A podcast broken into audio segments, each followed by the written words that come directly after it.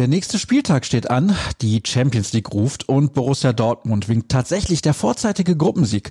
Das sollte also ausreichend Lust machen und ich hoffe, ihr habt auch Lust auf BVB Kompakt präsentiert von Zurbrüggen.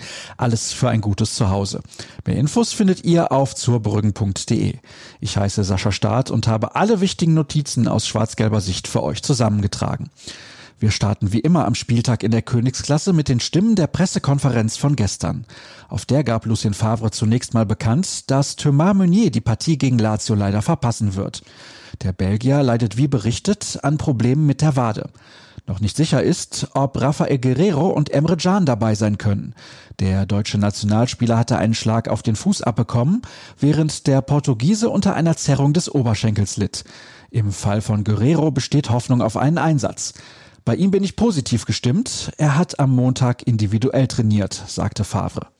Der übrigens keine Worte mehr über den vergangenen Samstag verlieren wollte. Es darf nicht passieren, aber wir können es nicht mehr ändern und wir müssen nach vorne schauen. Unser Fokus liegt nun auf dem Spiel morgen. Thomas Delaney blickte nochmal zurück. Es gibt viele Möglichkeiten, so eine Niederlage aufzuarbeiten. Wir hatten den ersten freien Tag seit langem. Auch das tut gut, meinte der Däne. Weniger gut ist die aktuelle Heimbilanz.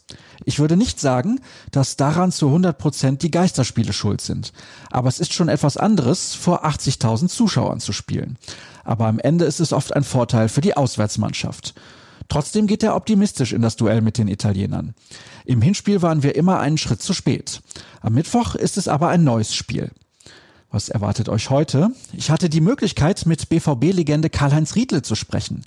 Der Torjäger spielte vor seiner Zeit in Dortmund drei Jahre für Lazio und kennt sich bei seinem Ex-Club bestens aus. Außerdem habe ich mich mit der aktuellen Lage bei den Römern befasst, die wie die Borussia am Wochenende eine unerwartete Heimpleite gegen einen Abstiegskandidaten kassiert haben. Beide Artikel könnt ihr auf unserer Internetseite nachlesen.